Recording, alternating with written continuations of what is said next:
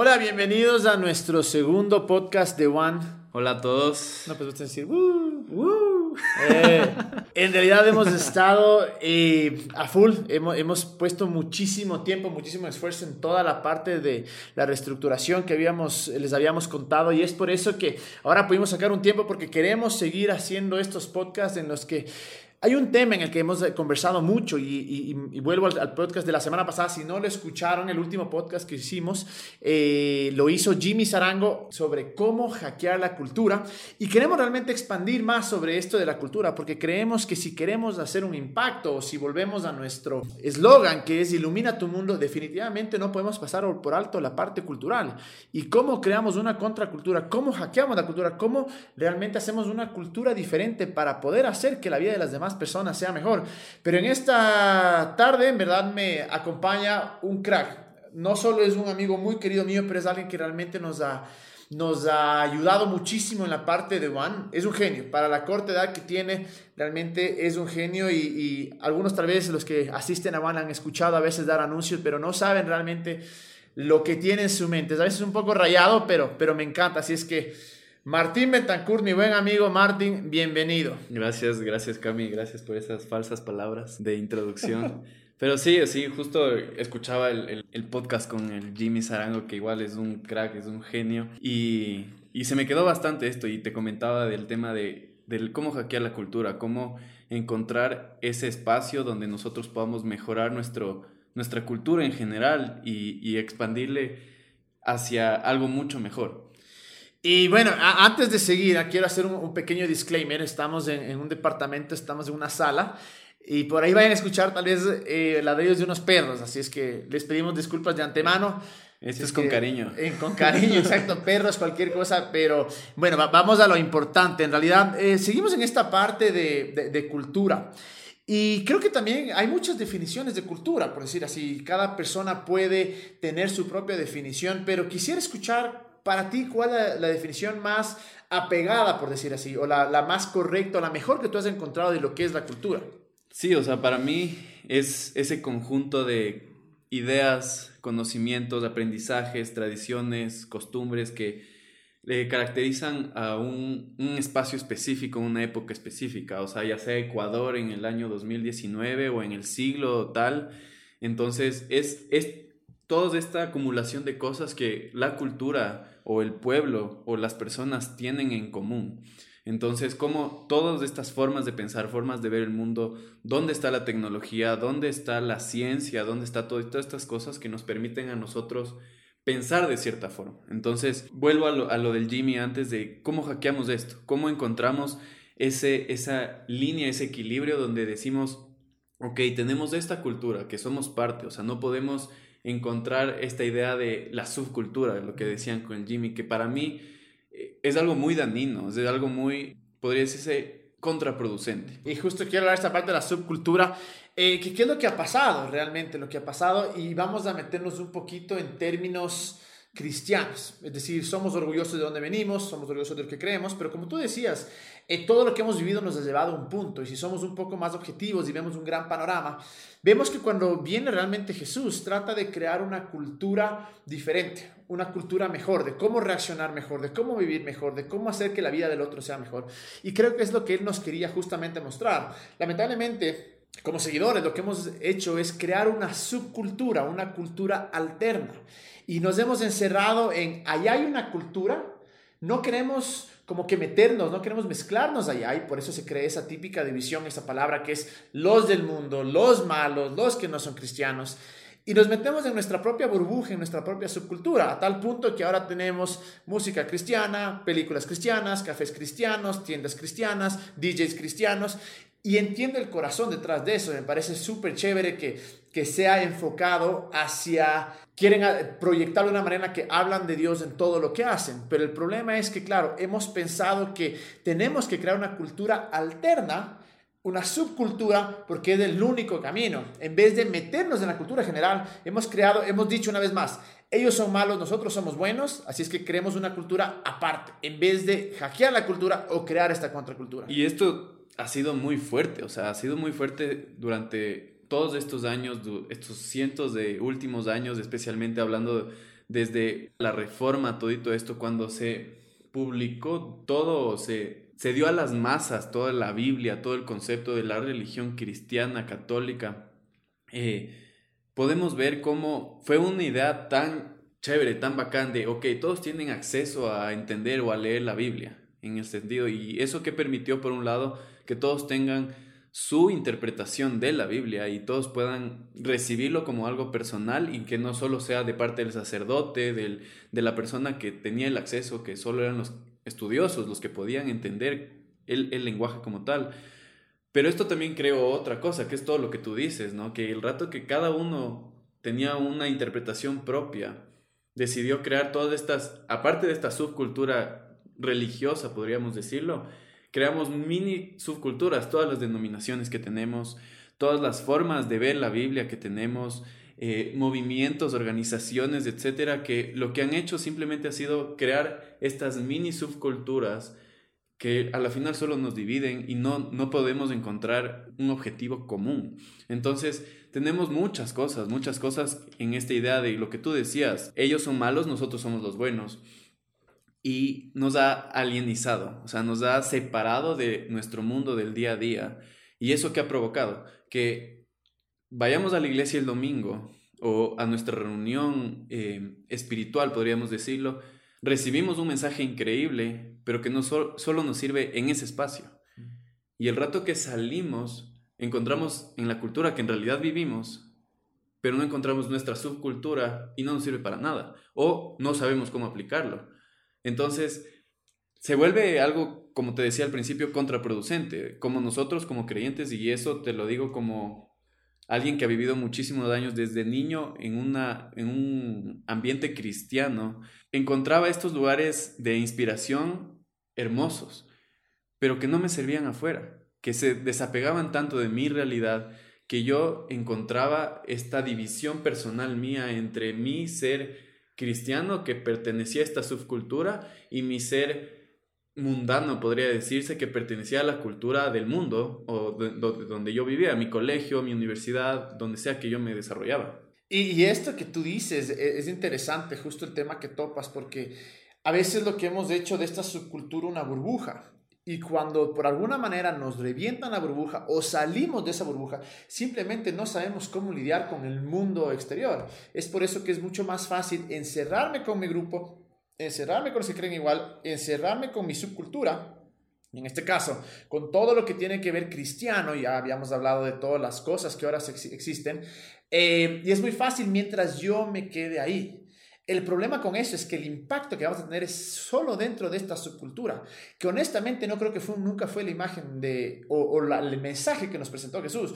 Porque si vemos a través de la historia de la humanidad, ¿qué ha pasado siempre? Uno tiene su tribu, tiene su clan, tiene su grupo, y todos aquellos que no pertenecían representaban una amenaza. Es por eso que vemos en la historia como siempre habían batallas entre diferentes grupos, culturas, eh, como quieras llamarlo, porque decían los otros son una amenaza. Hasta que viene Jesús, y viene Jesús y nos muestra algo completamente diferente, Él lo que hace es nos muestra, realmente nos recuerda lo hermoso de la hermandad humana, de que todos somos iguales, de que todos somos partes de la misma familia, que todos somos acá ciudadanos o habitantes de la, de la tierra.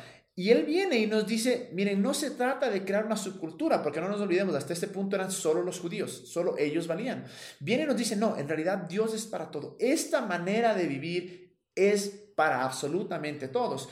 Y creo que algo que nos hemos olvidado es que en los momentos que uno más crece mentalmente, espiritualmente, como más se desarrolla como persona, muchas veces es cuando me siento con aquel que cree diferente e incluso aprendo de él. No tengo que aceptar todo lo que él dice, pero tengo una perspectiva mucho más grande de lo que la gente alrededor del mundo piensa. Y eso me ayuda para yo poder crear una contracultura, una cultura diferente. No quiero decir que es una mejor cultura, aun cuando a la luz de las palabras de Jesús creemos que es algo mejor, pero cómo creamos una diferente manera de vivir, una mejor manera de vivir, una manera de reaccionar que sea de acorde a los principios que Jesús nos dijo, que en realidad se resumen en ama al otro, busca a Dios y ama al otro. Y aquí viene algo muy importante que tú dijiste, que es este tema de la tribu y la amenaza que uno siente. Porque yo creo que un, un problema muy fuerte que tenemos es el miedo a la cultura. Y nosotros como creyentes hemos tenido mucho miedo de decir, ok, ¿a qué estoy de acuerdo? ¿Qué entiendo y qué no entiendo? ¿Qué puedo responder y no puedo responder? ¿Qué puedo yo decir? ¿Puede ser mi amigo? ¿No puede ser mi amigo? Entonces, tenemos mucho miedo y hemos durante muchísimos años hemos tenido mucho miedo. En un principio, ¿qué era? Las mujeres no podían predicar. En otro... Que lamentablemente hasta ahora... Hay, muchos, hay muchas iglesias que todavía tienen ese tipo de pensamiento. Otro tipo de pensamiento que no se podía usar ciertos instrumentos de música. ¿Por qué? Porque era el miedo de, ok, y, y si es que esto es del diablo, o si es que esto es, esto va a ir a amenazar mi tribu, o sea, va a, a, abrir esa brecha, como tú dices, porque aquí hay un montón de historia, ¿no? O sea, tenemos un bagaje increíble en el que decimos, ok, hay una tribu a la que pertenecemos y esta tribu tiene que ser protegida, tiene que crecer, podría decirse. A la final, el, el, el fin de todo ser humano es nacer, reproducirse, o sea, crecer su tribu y morir. Entonces, bueno, el fin natural, digamos así, científico. Entonces, este, esto ha provocado que, como tú dices, en la historia, a la final, esta tribu, en este caso la judía, todo lo que veían distinto, y tú vas a ver en todos los relatos del Antiguo Testamento, todo lo que ellos veían distinto decían, no lo hagan. ¿Por qué? Por un lado muy sabio, que era, ok, no se mezclen con estas actividades, de este tipo de cosas que ellos hacían que a la final era para adorar a otros dioses, mataban niños, eh, hacían un montón de cosas que afectaban esa cultura y que por un lado en un principio era con el fin de ser esa cultura diferente, ¿me entiendes? O sea, dentro de esa cultura grande, cómo ser diferente, cómo ser mejores y cómo traer esos valores de Dios hacia ese mundo corrupto, podría decirse. Pero lo hemos alienizado tanto que hemos dicho, nosotros, y perdón que te lo diga, pero yo siento que es mucha ignorancia. Es mucha ignorancia del mensaje de por sí. O sea, es mucha ignorancia en el tema de, ok, y, ignorancia no hablo de gente tonta o, comentarios de estúpidos. No se conoce. Exacto, de ignorar, ¿me entiendes? O sea, del miedo que hablábamos al principio. Entonces, al, al tener un miedo y al tener esta zona de confort, entramos en esta idea de, ok, ¿qué es lo que a mí más me funciona? Pero ahí también entramos en el tema de interpretación qué es lo que a mí como persona me funciona. Entonces tenemos un líder que es increíble hablando, comunicando, pero al final te va a comunicar lo que a él le funciona, lo que a él le pasa, y si es que él no filtra bien todos esos pensamientos o su forma de ser o su forma de pensar, simplemente va a comunicarlo como si fuera ley. Y hemos tenido muchísimos casos en los que Muchos líderes te dicen, no puedes salir con tal persona o eh, me tienes que decir este tipo de cosas y no nos hemos ganado la confianza de esas personas, de ese mundo, de esa cultura, ni siquiera de esa misma tribu. Entonces, aquí entramos en todo esto, lo que tú hablas del prójimo. Ok, el concepto de Jesús era, ama a tu prójimo y en la época, como decíamos, Amar al prójimo era algo muy arriesgado porque no sabías muchas veces quién era tu prójimo o si es que la tribu de al lado tuyo era en realidad con tus mismos pensamientos. Entonces, volvemos ¿no? a toda esta idea de este bagaje en el que nosotros tenemos que pensar cómo nosotros vamos a mejorar esta cultura, pero a la vez no nos vamos a alienizar de la cultura. Hay algo increíble de Jesús para mí, que es muy importante, que es él no es alguien que llegó y dijo, eh, bueno, no hagan todo esto, no hagan todo esto, no hagan todo esto y van a ganarse el reino de los cielos o van a ser como mi Padre Celestial. Él se metió en esa cultura, o sea, él vivió con ellos, él primero les entendió, primero captó por qué ellos hacían las cosas, por qué, cuál era su intención, cómo era su corazón, cuáles eran sus problemas y a partir de eso dijo, ok, tu vida puede mejorar de esta forma, tu cultura puede mejorar de esta forma. Y clarito dijo, el reino no es lo que ustedes creen. Yo no soy ese rey que viene a liberarles de los romanos, sino yo soy ese rey que viene a cambiar tu vida. Entonces nosotros tenemos que aprender eso, porque incluso ahora nos metemos en una, a un nivel político, así con armas, literalmente, con piedras, a decir, nosotros tenemos esta idea y esto es lo que se debería hacer que creo que es muy importante el respetar valores y el respetar la vida, el respetar un montón de esas cosas, pero si no entendemos a nuestro prójimo, si no nos metemos a comprender cuáles son sus problemas, qué es lo que ellos piensan y todo ese tipo de cosas, nunca vamos a poder cambiar una cultura. Y, algo que, que, tú dices muy cierto, y cada vez que nosotros tomamos ejemplos de cosas que hemos vivido, que han estado en el pasado, no es con la idea de acabarlos, no es con la idea de decir somos mejores, porque creemos que en el corazón de cada generación eh, hubo el corazón de quiero que las cosas sean mejor.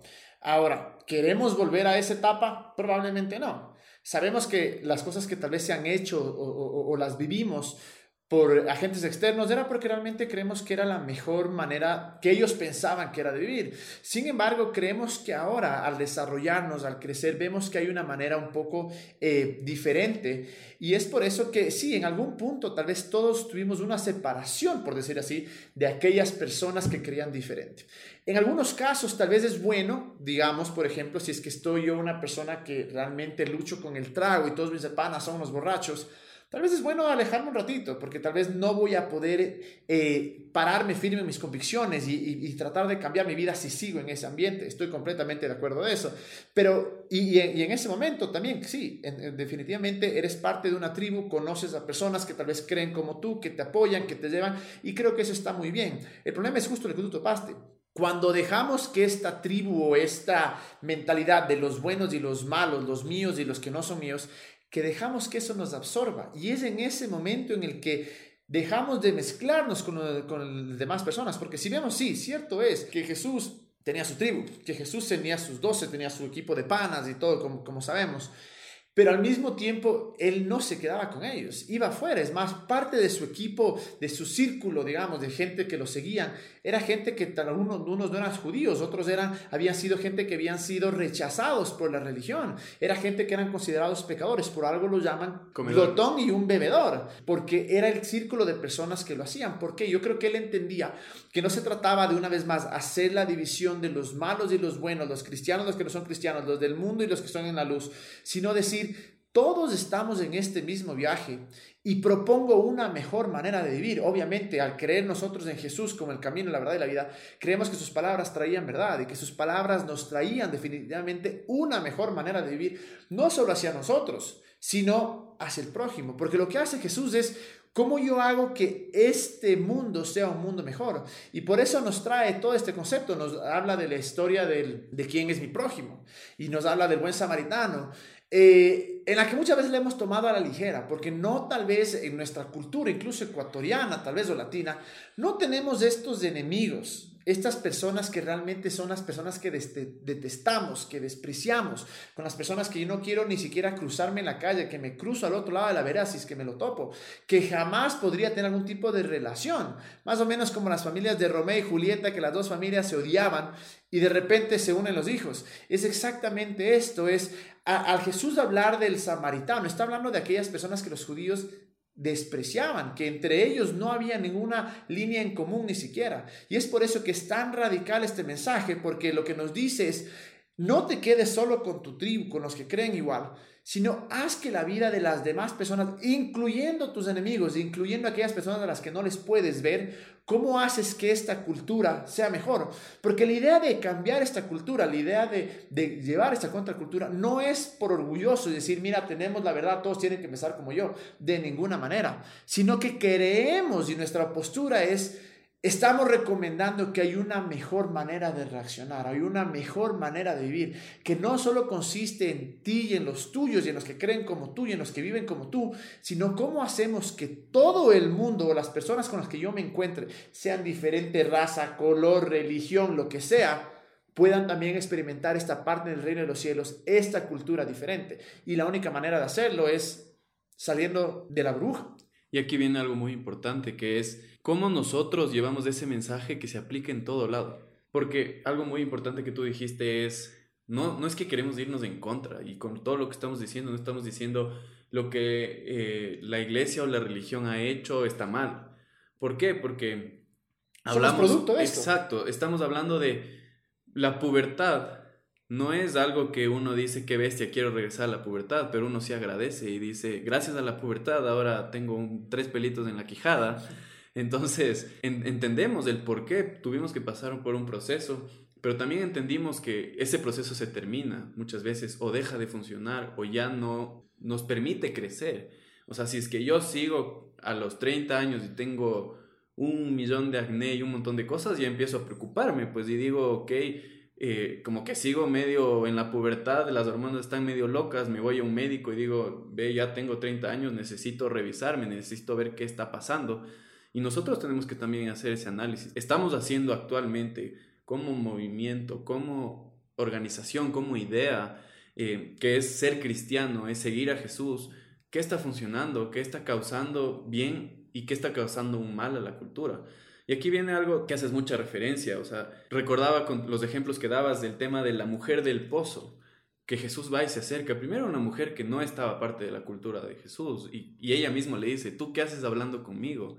Y por otro lado, Jesús entabla una conversación con ella. Claro, en esa época los judíos primero no podían hablar con las samaritanas y peor un hombre con una mujer, pero un rabino con una persona ahí... X. Que, exacto. Y peor aún... De, de una... Exacto, y, y, era, era un tema muy delicado, o sea, estaba, él estaba viajando de un lugar a otro, no es que estaba en su lugar natal o alguna cosa así, conocía a la gente, que el pueblo, no, o sea, era algo, un ambiente totalmente, podríamos decirse, eh, no controlable, o sea, era algo que Jesús no sabía ni siquiera qué iba a pasar, pero él conoce el corazón de la gente y él sabe que su mensaje va a cambiar tu vida, como le dijo a la mujer, ¿Por qué? Porque Él quiere conocerte a ti, ¿me entiendes?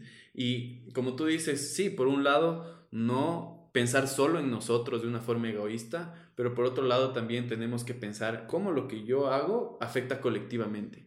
Entonces, entramos en esta idea de, ok, ¿qué es lo que yo puedo hacer? Yo con mi bagaje, con mi religión, con mis ideas, ¿cómo yo puedo afectar la cultura? Y viene lo que empecé diciendo es, ese mensaje tiene que servir en todos lados. Y como te decía, yo vivía en esta idea de, en, en, la iglesia es chévere escuchar esto, pero yo no puedo ir con mis amigos y decirles lo mismo porque se me van a reír.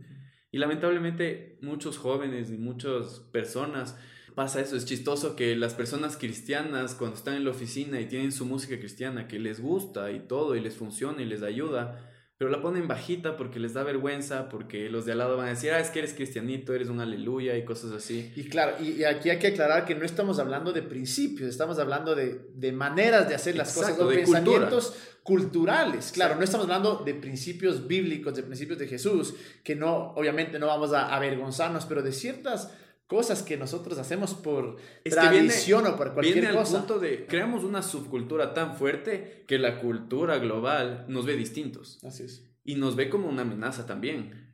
Entonces, viene ese punto en el que dicen, ah, es que este como piensa y se cree distinto a mí, y, también pongo, les, nos tienen miedo en cierto sentido, ¿no? Porque el rato, como tú dices, que una persona te presentas, yo me llamo Martín, soy cristiano. Como tú decías, viene todo ese bagaje de la percepción de cómo es un cristiano y te tratan diferente. Pero al mismo tiempo sucede con nosotros. El rato que ya vamos predispuestos a una persona que no es cristiana o que cree diferente o que es, es cristiana de otra denominación, también asumimos que conocemos a esa persona. Y en vez de tratar de coexistir, aprender el uno del otro, nos volvemos a, como tú decías, a alienar en nuestra burbuja, en nuestra tribu, en nuestra subcultura. A la defensiva. O sea, es un, es un modo de defensa porque al final es distinto a alguien. Entonces, eh, como pasa, o sea, muchas veces uno escucha algo, está acostado en su cama y escucha algo en la sala y dice un ladrón. Y puede ser que sea el gato, que sea el perro, pero enseguida uno dice, hay algo externo a mí que no sé qué es o que no entiendo entonces me pongo en modo defensa, me pongo en modo protección personal. Entonces, ¿cómo nosotros entendemos que el rato que uno conoce la cultura y uno, porque al final no es que estamos hablando de que necesitas coger un avión, viajar y quedarte tres años en el Tíbet para entender la cultura. No, o sea, uno tiene que simplemente entender en qué cultura uno está, en qué contexto uno está y cómo ese contexto ha ido afectando y ha ido cambiando. Entonces, lo que hablábamos, el mensaje tiene que aplicarse en la iglesia, en tu casa, en tu trabajo, en tu lugar de recreación, o sea, en todo lado. Entonces, ¿por qué no ha sido aplicable? ¿Por qué nosotros sentimos vergüenza? ¿Por qué nosotros sentimos esta idea de hijo y madre van a saber que soy cristiano? O qué vergüenza y ahora, ¿qué digo? Y ahora medio que se ha comportado un poco distinto la cosa porque en cierto sentido hemos adoptado como cristianos muchas cosas de la cultura. Como tú decías, que el reggaetón cristiano, justo hoy un amigo me molestaba y me decía, él no es cristiano, y me decía, ah, no han creado el rally pop, o sea, como que el pop religioso. yo decía, sí existe, pero no le hemos puesto el nombre, que podría funcionar. Pero es eso, hemos creado esta rally pop, que solo hemos hecho una religión pop. O sea, algo que se apega porque tampoco nos queremos separar tanto, pero a la vez les tenemos miedo. Entonces, y, aquí vienen muchas cosas como el arte, o sea, como cómo expresamos nosotros nuestras ideas, por qué necesariamente tiene que ser cristiana la cosa cuando tiene que ser algo de nosotros, del mundo. O sea, Dios creó a todo el mundo, no solo creó a los cristianos. O sea, no es que vinieron ellos del Marte y nosotros estamos aquí y solo Dios nos creó a nosotros. No. A la final, ¿cómo nosotros podemos impactar con nuestras formas de pensar, a gente que capaz nunca va a aceptar el mensaje y que capaz tu jefe, tu compañero de trabajo, tu compañero de universidad o colegio, nunca te va a decir, ah, sabes que tienes la razón, Jesús es el camino. ¿Cómo le afectas? ¿Cómo mejora su vida si es que no acepta el mensaje? Eh, hacíamos el ejercicio el otro día de, ok, si es que yo voy a otro país donde no es mi religión, tú actúas con un montón de respeto, porque tú eres del extranjero, o sea, y si tú llegas a Asia, tú no vas a hacer un montón de cosas que en su cultura son ofensivas. ¿Por qué? Porque tú tienes un respeto a esa cultura, tú tienes un respeto a que tú eres el que está ingresando y ellos te están permitiendo ingresar.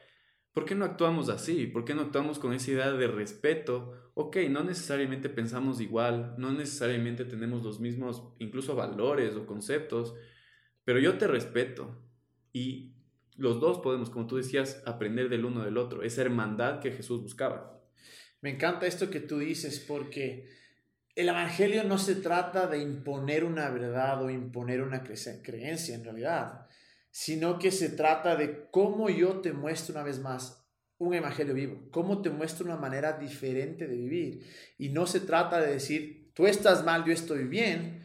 A veces incluso las palabras sobran, es cómo mi forma de comportarme, de vivir realmente es diferente. Y algo que me ha pasado a mí en los últimos años, yo puedo decir que en realidad he tenido una transformación espiritual, puedo decir hasta psicológica, incluso mental, ah, me refiero a todos los pensamientos que he tenido, eh, que ha sido bastante grande. Es decir, y doy gracias a Dios por todo el proceso en el que pasaron los últimos años que me han llevado a abrir mi mente.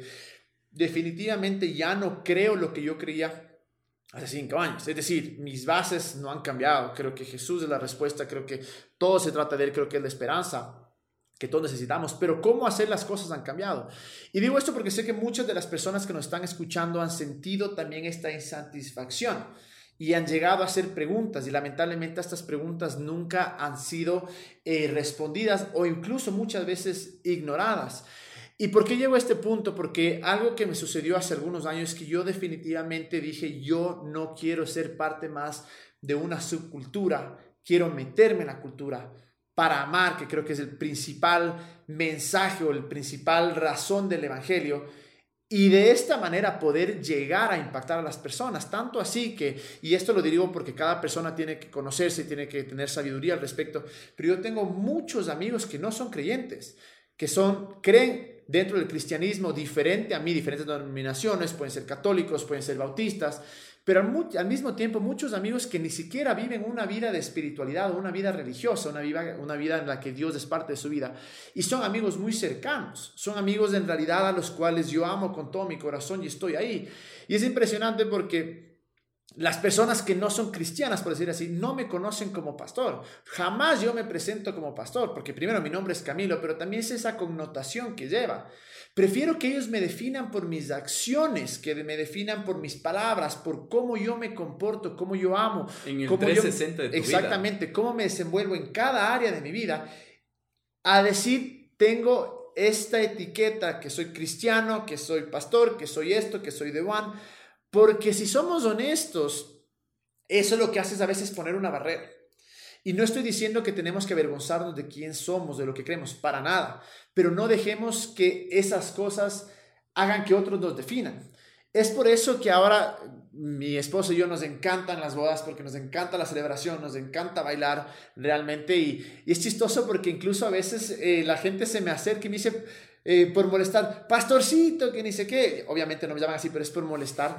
Y es interesante ver cómo las personas no me ponen ya una, una etiqueta, me dicen pastorcito por burlarse, me cachan porque tienen ya una etiqueta para cómo se comportan los cristianos.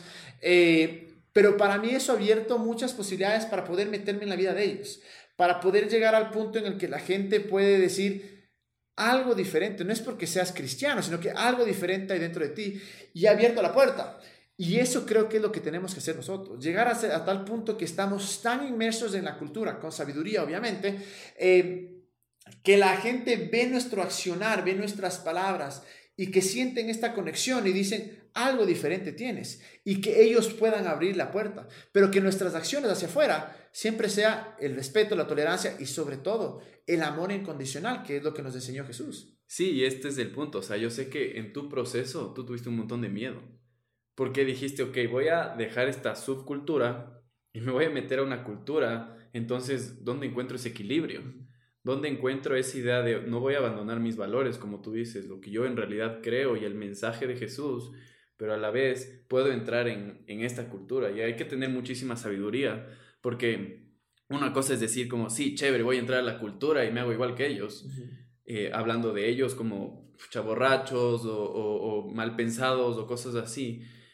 Eh, por simplemente querer ser parte, ¿me entiendes? Entonces, una cosa es de eso, pero yo sé que tú tuviste ese miedo que a la vez te motivaba, o sea, te decía, ok, hay algo aquí que me interesa, y yo necesito ver el cambio en la gente que yo amo, que yo quiero ver el cambio. O sea, sería tan increíble que nuestro círculo más cercano de amigos, que no son cristianos como tú decías, o que tienen otras formas de pensar, encuentren este mensaje y les sirva en su vida. Y sabemos que a muchos de ellos les cambiaría por completo.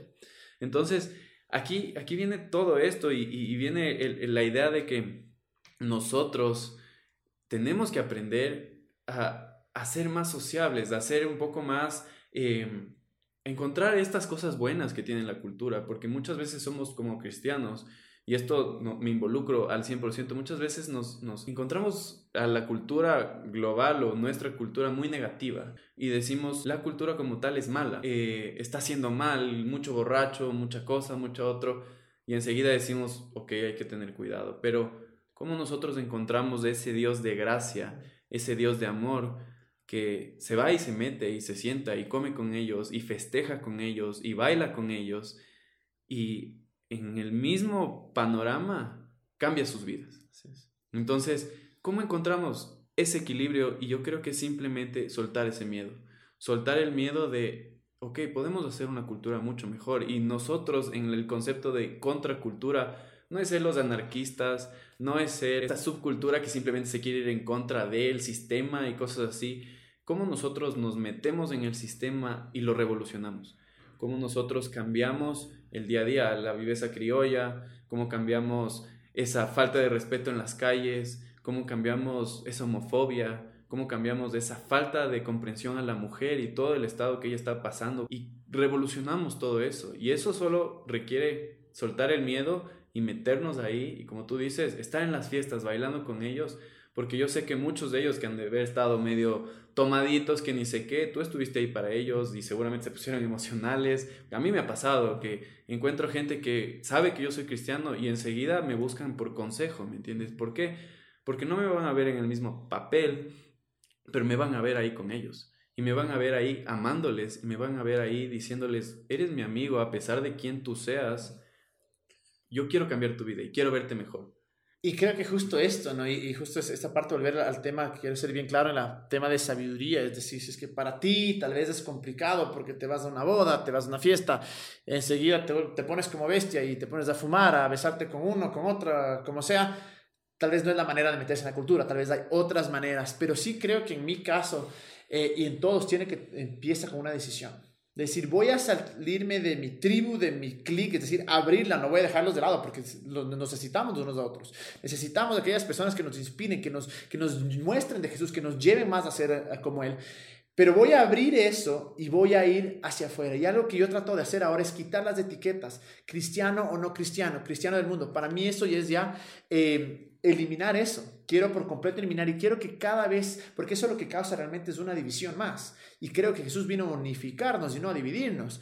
Y creo que con esto mi punto es decir que ahora en adelante quiero que mi cultura, la manera en la que yo me desenvuelvo, las cosas que yo hago, por más pequeñas y básicas que sean, sean de la misma manera para todos. No para unos cristianos, para los no cristianos, sino realmente quiero que quitar esas etiquetas y saber que todos vivimos en el mundo y tenemos aquí tan poco tiempo que podemos hacer un mundo mejor, pero empieza quitando esta división, empieza quitando estas etiquetas que eventualmente siempre nos va a llevar, creo yo, a preguntas, es decir, a que las otras personas se nos acerquen y nos digan, por qué es diferente. Y ahí es realmente donde podemos decir, una vez que hemos ganado su corazón, su confianza, que nuestras acciones han hablado por sí mismas, esa es la mejor manera de decir, mira, hay esperanza y la esperanza realmente es Jesús, porque parte de esta contracultura es mostrar un Jesús diferente. Yo creo que es mostrar un Jesús que a mi parecer es más apegado a lo que nos relatan en los evangelios.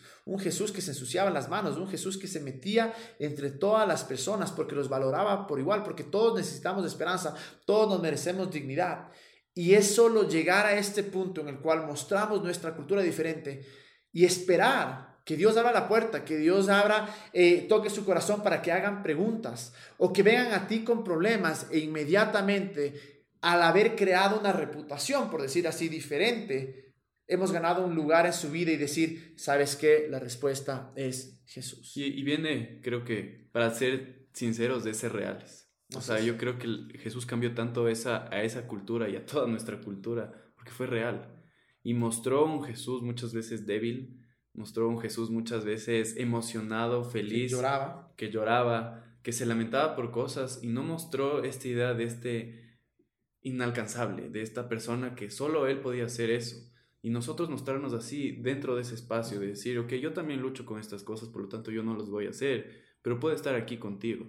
Y, y ser reales. Y creo que eso es algo que a ti personalmente, a mí me ha caracterizado de ti. O sea, que, que puede ser real, es alguien que está abierto a decir, yo también lucho con estas cosas, yo también hago esto. Y por eso creo yo que te has ganado tanto el, el, el, para mí mi respeto y el respeto de muchísima gente al poder ser real. Y sé que hay un montón de cosas que muy pocas personas saben de ti por respeto a ti mismo, pero eso no te quita el valor de tu mensaje. Y eso, de hecho, le da mucho más valor a tu mensaje porque yo sé que, ok, él es real, yo soy real. Y quitamos esta idea de él está más pegado a Dios, entonces yo al ser como él voy a estar más pegado a Dios. Y me vuelvo como, yo también puedo. Yo también puedo cambiar mi forma de ser, yo también puedo mejorar mi forma de ser, yo también puedo cambiar mi familia, mis amigos con este mensaje. Y es justo eso, es, lo que dices es ser real y verme a mí mismo en el otro y que el otro se pueda ver a sí mismo en mí. Gracias Martín, en verdad ha sido un honor, yo creo que eh, es un honor realmente contigo eh, hacer lo que estamos haciendo crear este sueño que se llama One y no es por One, es porque queremos realmente ver una ciudad transformada. Así es que les animo, vean si es que este mensaje de alguna manera les llegó, les impactó su vida, eh, reconsiderémonos, sentémonos, pensemos en si hemos estado creando una subcultura o si hemos creado realmente una contracultura, porque creo que realmente nuestro, nuestra pasión, nuestro llamado, nuestra dirección, nuestra fuerza tiene que ser hacia eso. Realmente de la mano de Dios, con Él, crear un mejor mundo, iluminar nuestro mundo, hacer que la vida de las demás personas sea mejor. Así es que eh, gracias Martín, gracias por estar acá y bueno, esperemos que este mensaje en realidad no solo quede en palabras, sino que lo veamos en el día a día y que cada vez Jesús se pueda manifestar más a través de nosotros y poder cambiar esta cultura que tanto lo necesita.